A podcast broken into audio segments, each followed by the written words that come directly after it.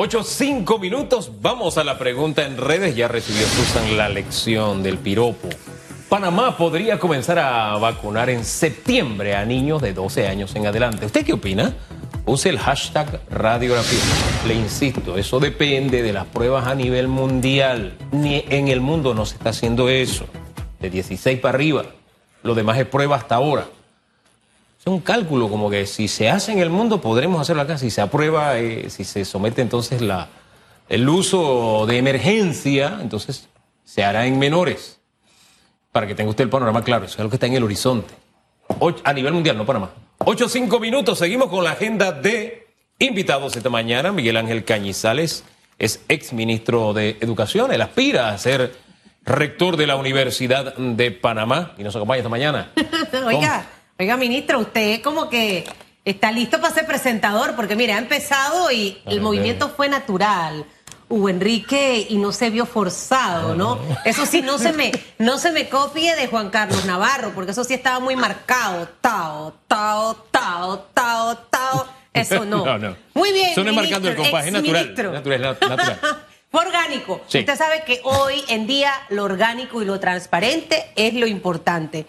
Y mire, em, en esa transparencia y, en ese, ese mostrar el real ser que uno es, Sabemos que usted está aspirando a ser rector de la Universidad de Panamá. Em, y básicamente me gustaría saber por qué el interés de Miguel Ángel Cañizales de llegar a la casa de Méndez Pereira. Doctor, buenos días. Muy buenos días, muchas gracias por la entrevista. Mire, este, nosotros estamos interesados en aspirar a la rectoría de la Universidad de Panamá debido a nuestras experiencias a nivel nacional y a nivel internacional y creemos que llegó el momento de que la universidad se pueda fortalecer las competencias, la transparencia, la descentralización, los procesos burocráticos son demasiado largos. Hay que fortalecer nuevamente el rescate de valores éticos. Tenemos que tener un presupuesto y saber hacer un presupuesto cuando se presenta en la asamblea. Lamentablemente la Universidad de Panamá está de luto por la cantidad de muertos que hemos tenido, tanto profesores como administrativos como estudiantes. Pero el luto mayor que tenemos nosotros en este momento es que la máxima autoridad se ha muerto la palabra, porque él dijo que no se iba a reelegir y en este momento todos los recursos de la universidad están a disposición de un candidato. Y eso quiere decir que la democracia se está debilitando en nuestra institución académica. Fíjese que e, ese tema llama la atención y no sé, a uno de alguna forma le entristece ver ese tipo de, de mensaje que nos envían ya no solo nuestros políticos, sino también quienes de alguna forma, bueno, la universidad hacia la luz es el lema, ¿no?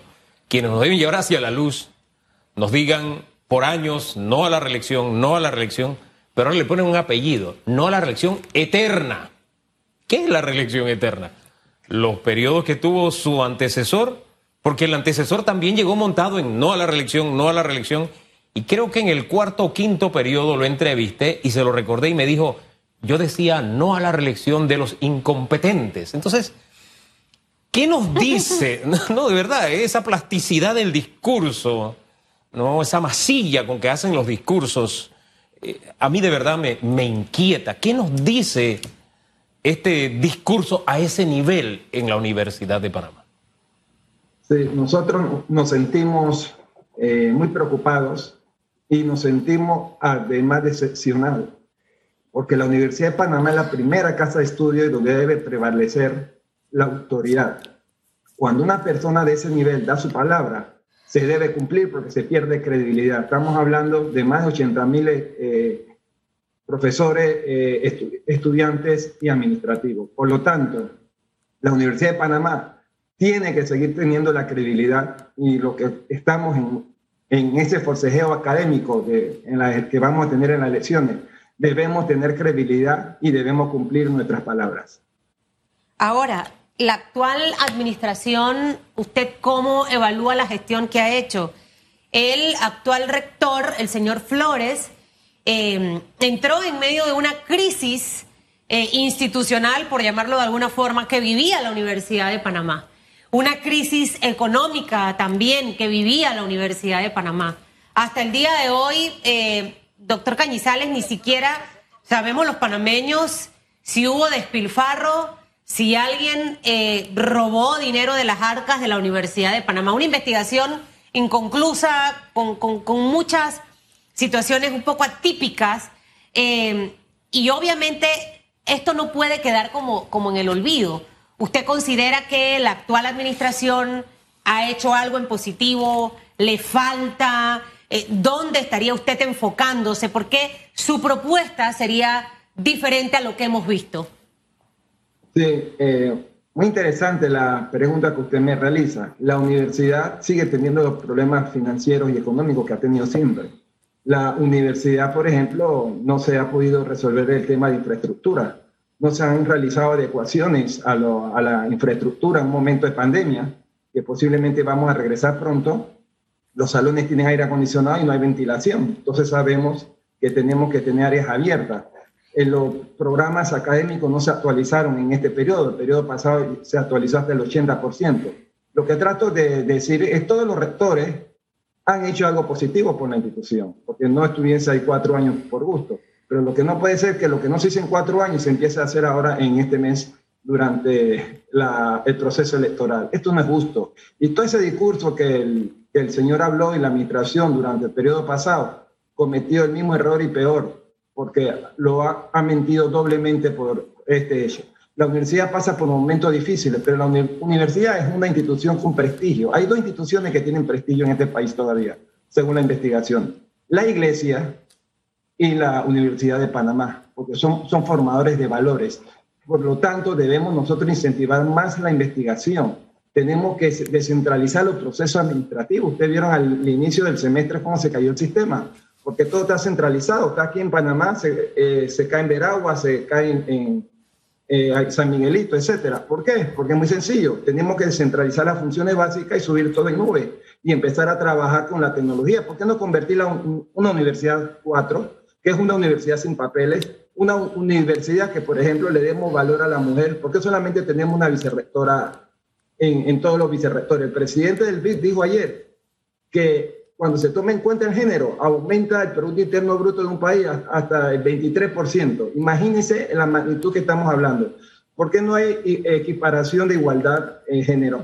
Cuando es uno de los objetivos sostenibles del milenio. Y la institución, la universidad, tenemos un observador eh, que maneja muy bien la, la profesora que está ahí, y no estamos cumpliendo con esos objetivos. Vamos a cometer el mismo error en los objetivos del milenio en el año 2000 que no lo cumplimos y hubo que crear otro nuevo objetivo. Entonces hay muchos temas que podríamos hablar. Por ejemplo, la eficiencia eh, del, del, personal, tener los impuestos idóneos. Deben tener perfil profesográfico y perfil biográfico, lo que vamos a nombrar. No podemos nombrar personas que han tenido algún problema con la ley. No podemos tener un área de finanzas donde la directora no pueda firmar. Todas estas cosas han sucedido nos hemos convertido en una retórica. Lo que necesitamos en este momento es volver a la, a la academia y darle credibilidad a todo lo que hace la Universidad de Panamá. Miren, las acreditaciones se han ido venciendo con el tiempo. Nosotros en la, en la, Universidad de Panamá solo tenemos dos facultades acreditadas, que es la Facultad de Psicología y la Facultad de Odontología. Usted sabe lo que eso significa. Cuando nosotros nos graduamos y vamos al exterior, nos preguntan a nosotros estás, acreditado. Si estás acreditado, tiene un valor agregado para conseguir becas y, otros aspectos. Estas cosas se han ido perdiendo por negligencia administrativa. Entonces nosotros necesitamos recuperar esto y una vez por todas decir, vengan todos los que quieren ir y mejorar la universidad, no importa la ideología, no importa de qué sector representa, queremos la conciliación de la universidad para lograr los cambios que requiere el país, porque la sociedad nos lo está exigiendo ya. A mí lo que me preocupa de mi universidad, y esto lo dije desde que se convirtió en un circuito electoral más, donde ahí tampoco funciona aquel principio de un ciudadano, un voto, tienen un voto ponderado, ¿no? Es decir, algunos tienen más poder que otros, eso se le busca lógica y todo lo que se quiera, pero al final ver una universidad sometida a este tipo de vaivenes cada cierto tiempo, y donde el discurso político prima sobre el académico, y donde las administraciones pasan de un grupo de poder a otro grupo de poder, niega en esencia lo que es una universidad, que es universalidad de pensamiento, centro de debate, conciencia crítica, exploración, experimentación. Eso la universidad hace mucho tiempo dejó, dejó de serlo.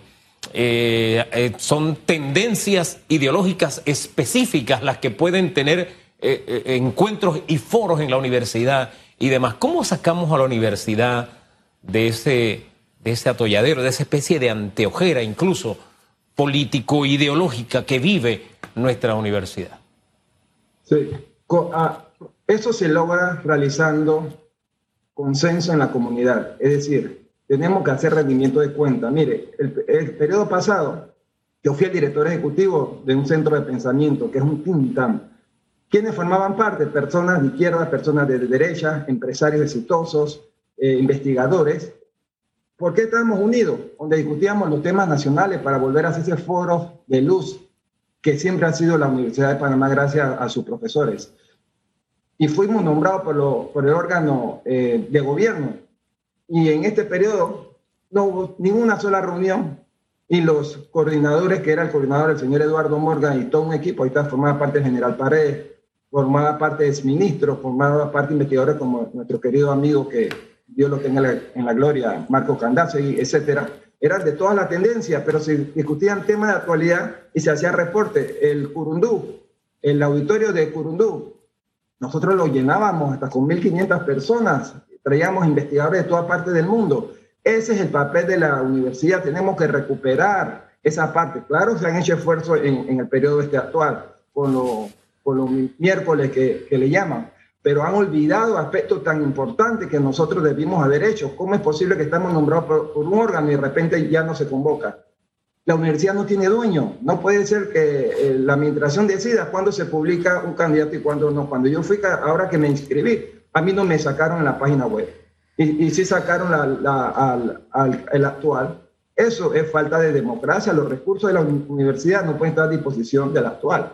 Todo lo que criticó indicando que no se iba a hacer eso en, cuando era candidato, la miel del poder cambia en el concepto. Por eso es que yo voy a hacer, cuando ya empiece la, eh, la parte que yo pueda hacer campaña política, voy a ir a un notario, voy a escribir y voy a decir que yo no me voy a reelegir si tengo la oportunidad de, ser rector.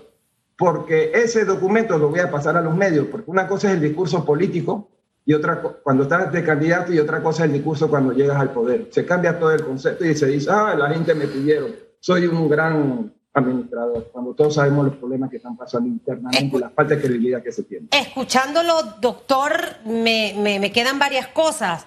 Eh, ¿Siente usted que el, el, actual rector Flores nos ha mentido? las finanzas están mal, algo de lo que habló en el anterior bloque. Eh, ¿Siente usted que en este momento hay muchas irregularidades en el sentido de que pareciera que ya la universidad es como la presidencia de la República? Yo en campaña bajo el cielo y la tierra, ¿no?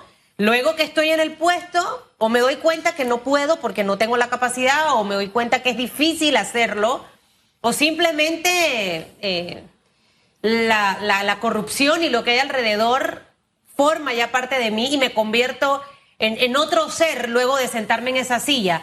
Y quisiera entender eso porque es la única manera en la que estudiantes y profesores pueden en realidad tener con claridad eh, el panorama. O sea, la actual administración tiene problemas de finanzas, eh, sigue mintiendo, no ha avanzado la universidad. Es tan sencillo como esto. Estamos en una emergencia sanitaria están asistiendo personas a, colaborar a lo administrativo. Yo le pregunto, ¿se están dando los implementos eh, de bioseguridad? ¿Se activaron los comités de bioseguridad? Yo voy a trabajar constantemente, yo soy director de investigación y posgrado de la facultad. Yo, yo, yo, preguntaría, ¿en toda la universidad se, se están activando ahora que vamos a, regresar? ¿Se hicieron las adecuaciones eh, y de la infraestructura para que circule el aire. Hay un investigador muy famoso que eh, trabaja investigación para la atmósfera de la Tierra. Dejó ese trabajo para dedicarse a trabajar en, en la pandemia. Y se está descubriendo muchos elementos que no lo habíamos considerado en, el contagio. Por ejemplo, los aerosoles. Entonces, tenemos que tener ventilación, áreas abiertas. Hemos ampliado los salones, hemos, vamos a poder atender la cantidad de estudiantes que están en las escuelas particulares que ahora están en la universidad oficial hay muchos interrogantes que plantear. Entonces, a mí me parece que debemos darle más seriedad a esto. ¿Por qué la Universidad de Panamá no la pusimos a disposición a nuestro docente ahora que se está vacunando? ¿Por qué tuvimos que hacer que los adultos mayores se molestaran? Porque se le agregó una nueva variable, son los profesores. Pero, pero no me ha respondido, doctor. e, e, esta, esta parte la tengo clara porque me lo mencionaba en la primera respuesta. O sea, mm, necesitaría saber, ya yo no estoy en la Universidad de Panamá, ya salí de ahí hace bastante long time. Eh, ¿Cómo no? Pero, pero me gustaría saber si yo fuese estudiante de la universidad o profesor, saber la realidad, porque es muy triste vivir en un mundo de fantasía o de, Alicia en el País de las Maravillas. Eh, la actual administración miente, hay malos manejos administrativos. Sí, yo no puedo decir que hay malos manejos administrativos. Lo que sí puedo decir que se han cometido irregularidades, como por ejemplo poner una persona en el área de finanzas que no pueda hacer, que no pueda firmar por otros temas de, tipo legal, y entonces firmaba la, la subdirectora. Eh, lo que yo puedo decir que se nombró en, en puesto de alta jerarquía personas que tenían que han sido penados por la justicia. Lo que yo puedo decir es que cuando usted camina a las diferentes facultades en los centros de la aquí de la universidad usted va a encontrar poco de silla, eh, cosas tiradas, o sea, hay un desgaste en la, en la institución. Yo le invito a que participen. Ahora, en este momento, se están empezando a pintar algunas áreas. Claro, estamos en un proceso electoral Ahora es cuando estamos haciendo lo que no hicimos en cuatro años. Claro que, teníamos problemas. Eh, ustedes son testigos, por ejemplo, las veces que se han ido a, sustentar el presupuesto de la universidad, los problemas que no han regresado. Entonces, eso es falta de deficiencia. Esas cosas nunca habían pasado en, la Universidad de Panamá. Yo debo reconocer que hay cosas que se están haciendo, pero hay muchas cosas que se dejaron de hacer, como por ejemplo el vencimiento de las acreditaciones. eso se está retomando ahora. Eso, esto es algo grave para la institucionalidad. Además que nos la pasamos en la administración criticando y cuestionando la gestión pasada y hicimos lo mismo y peor en esta administración. Entonces le, le contesto que sí, hay problemas, claro que hay problemas. Ahora, cuando uno mira, da un vistazo así a vuelo de pájaro a otras universidades, no se da cuenta. Las comparaciones son odiosas, de verdad, pero, pero a veces hay que hacerlas porque uno tiene que mirar qué pasa en el vecindario porque me sirve de ejemplo para mejorar, ¿no? Y cuando uno entra a la Universidad Tecnológica de Panamá, disculpe la comparación, ¿no? Pero uno siente, entré a una universidad.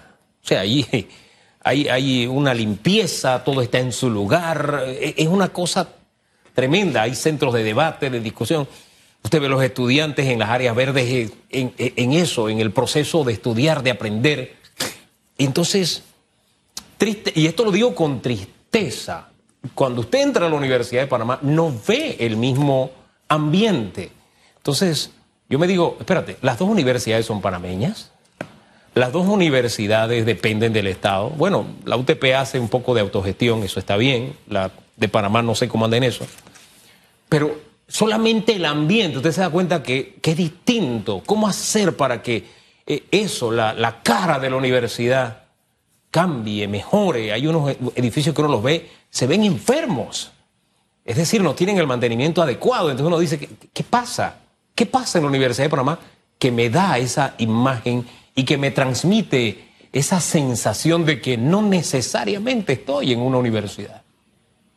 Usted no tiene que ir lejos, váyase a la rectoría, al lado, las fuentes, como se criticó a través de un escrito, un, grupo político, de que esto lleva cuatro años mal y ahora empiezan a arreglar y hace cuánto tiempo lo están arreglando. Algo tan sencillo como era una fuente tan, tan bonita.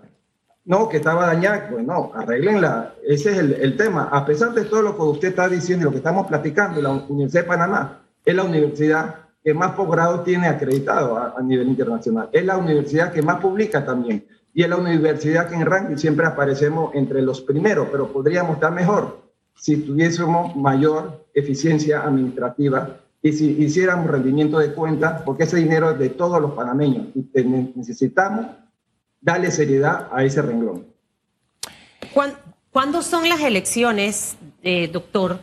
Eh, ¿Quiénes más aspiran a convertirse en rector no sé si hay mujeres en rectora de la Universidad de Panamá. ¿Para cuándo se debe tomar esta decisión? ¿El periodo eh, del actual rector termina cuándo? Sí, el 30 de junio son las elecciones. No hay mujeres lamentablemente compitiendo en este momento y somos cuatro los candidatos a rector de la Universidad de Panamá. Oiga, qué extraño que no haya mujeres, porque el promedio de mujeres graduadas, no solo en la Universidad de Panamá, sino en todas las universidades, supera el de varones. ¿Qué, pasó en esta elección con las mujeres? No solo eso, por eso empecé indicando lo que acaba de decir el presidente del EBIB en un informe que realizó ayer. Acaba de decir que el 23% del Producto Interno Bruto crece cuando, se le da, cuando se, la, hay participación de género. Y nosotros en la Universidad de Panamá no tenemos, hay mujeres con grado académico superior a nosotros y grandes investigadores y no tienen la oportunidad de ocupar cargos públicos. Entonces ese es el concepto que hay que empezar a cambiar, porque ese es el mensaje. Hay muchas mujeres estudiando y hay facultades que tienen más mujeres que hombres. ¿Por qué no tienen la participación en género? Bueno, es algo con lo que hay que trabajar. y, y definitivamente en todos los ámbitos, nada más no solo en la parte política, en la parte, en la parte de la Universidad de Panamá, sino también a nivel de la empresa privada, eh, por la capacidad que logramos tener las mujeres eh, y, ese, y ese empoderamiento de los estudios, que son las que logran en realidad terminar las carreras, los índices más altos están allí. Doctor, eh, ojalá que, que el panorama de la Universidad de Panamá cambie. Conozco a muchos estudiantes que definitivamente en esta pandemia les ha sido muy difícil, muy complicado el tema de, las clases a distancia. Necesitamos tener una, universidad con resultados obviamente de altura. Eh, creo que sería injusto el no reconocer que se ha hecho un trabajo en estos años, que nos falta mucho todavía, pero eh, el, rector Flores ha hecho sus cosas.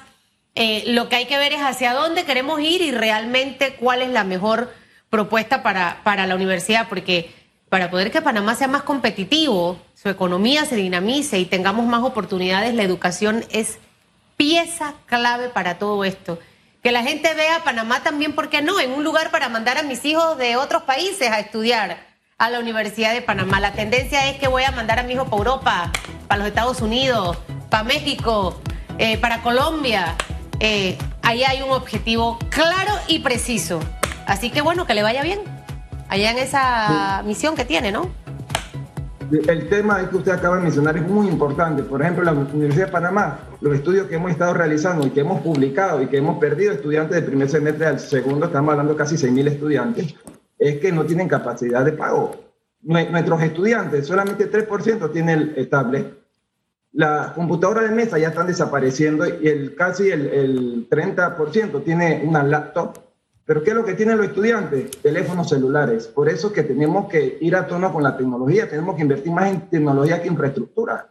Hay que buscar esos programas, esas plataformas tecnológicas en las cuales los estudiantes están haciendo eh, lo que se llama el aprendizaje compensatorio, que no lo hemos hecho. Perdimos a un año, no dimos laboratorio, no dimos física, química, algunas materias se debieron haber dado. Y eso está generando un problema. La UNESCO habla de una catástrofe generacional educativa que, que vamos a tener nosotros pues teníamos un arrastre de muchos años atrás, porque no ha habido nunca una reforma educativa en Panamá, no la hemos tenido ni en la educación superior ni, en la educación básica y media. Y con este nuevo problema que se generó con la pandemia, imagínense lo, que viene, y además no haber practicado en algunas áreas, pues tenemos grandes retos que cumplir. Pero el más importante es administrar la cosa pública con dinero del Estado de manera eficiente y transparente. El tema de las clases semipresenciales es un gran debate y disculpe que le dé el giro, pero para concluir, nos gustaría conocer eh, su punto de vista sobre este tema que está en el tapete, de cuándo, cómo, si es posible, si usted lo ve en el horizonte, si no lo ve. Sí, mire, la, clase presencial llegó y se quedó, eso no, no se va a ir. El tema principal es que la universidad de la educación superior tiene que capacitar a sus docentes.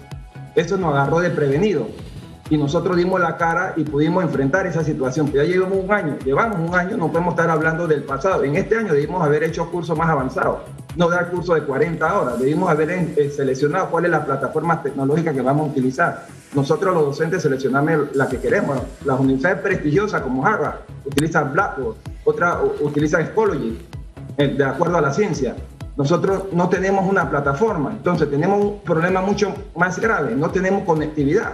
Y además no hay dispositivos tecnológicos, hay estudiantes que no tienen su computadora, tienen que utilizar el teléfono. Usted sabe lo que significa dar una clase, 6, 7 materias en, telefonía celular y además no tienen internet, no tienen wifi, tienen que salir a conectarse a la calle. En otros países como República Dominicana, en plena pandemia, se realizaron más de mil conexiones de wifi.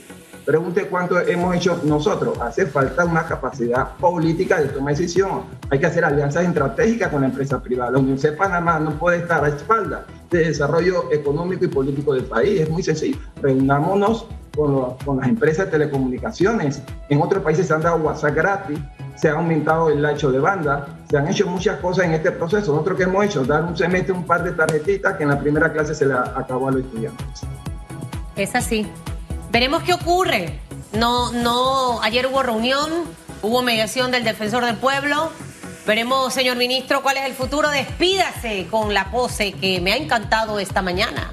Por favor. vendrán mejores momentos, vendrán mejores tiempos, Susan. Y la Universidad de Panamá va a seguir ocupando el lugar que la historia nos ha puesto. Es. Oiga, la pose. Se la, meta, se la mete, se la, la pose, exministro, por favor. Mira, aquí la va a hacer Hugo también de manera orgánica.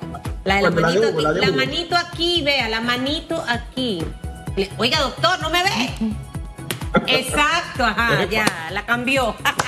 No hay problema, gracias, que tenga buen día. Muchas gracias por la entrevista y saludo a toda la, de la audiencia. Miguel Ángel Cañizales aspira a ser rector de la Universidad de Panamá. Son las 8.31 minutos. Vamos a dar un vistazo a las redes. Redes sociales.